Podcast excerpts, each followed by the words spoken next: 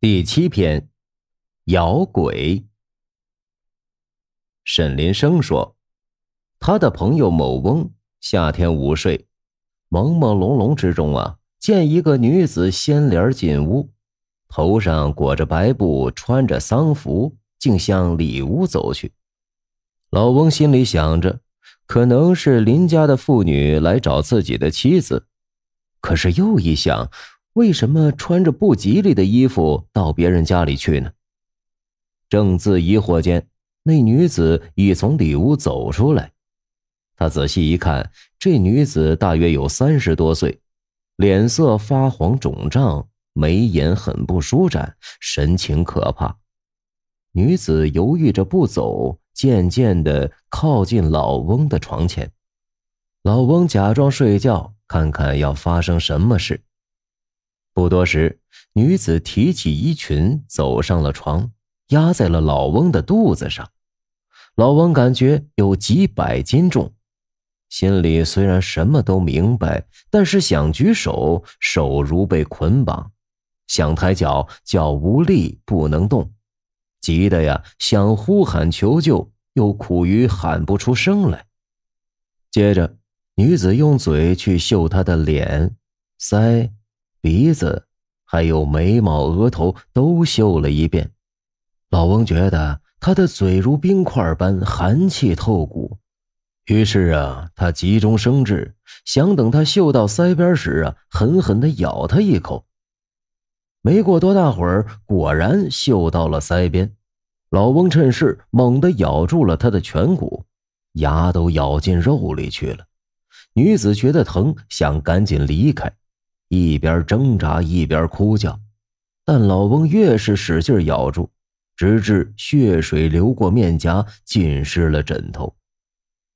正在两相苦争之际，听到院子里妻子的声音，老翁急喊：“有鬼！”一松口，女子也飘然逃走。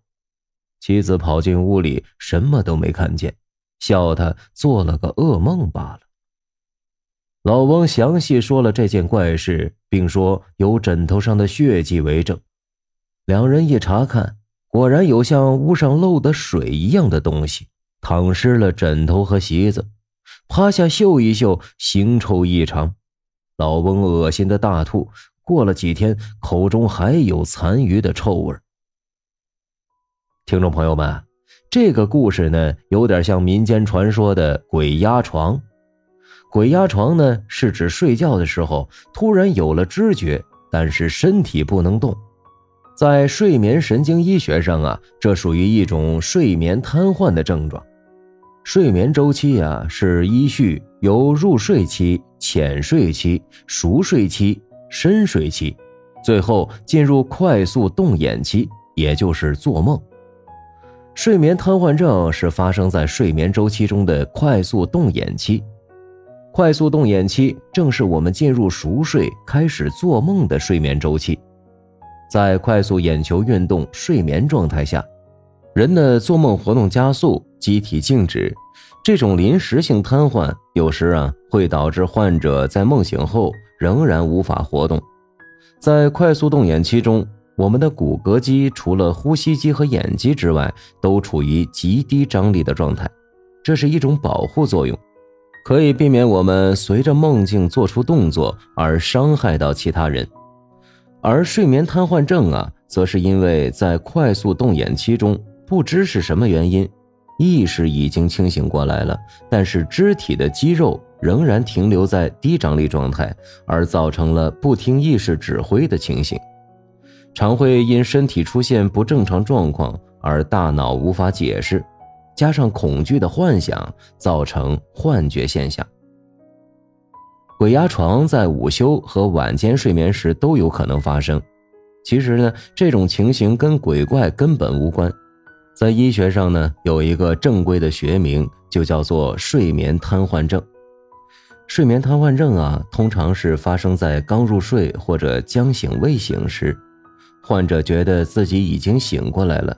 可以听见周遭的声音以及看到周围的景象，但是身体呢却动弹不得，也发不出声音来。有时呢还会合并有幻觉。多数人在这个时候会觉得恐慌。所幸啊，这种情形多半是在一段时间内会自己慢慢的或突然的恢复肢体的动作，因为在发作当时恐慌的感觉，很多人醒来之后就会觉得很害怕，而直觉的认为自己是被什么不明物体压住所造成的，所以才会有鬼压床的说法。有资料显示，超过百分之五十的人体验过睡眠瘫痪症。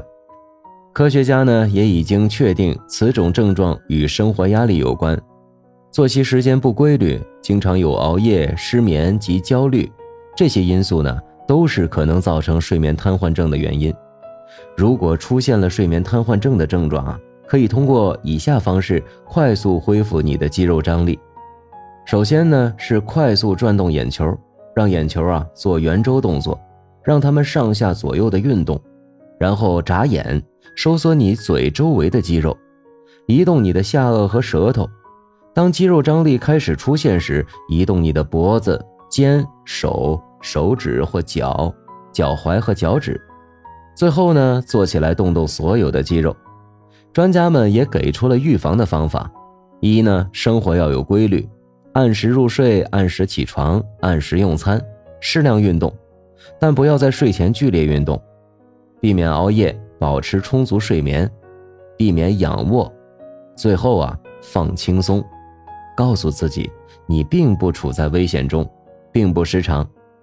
睡眠瘫痪并不是有害的疾病，设法减轻生活压力，多听冬日讲故事。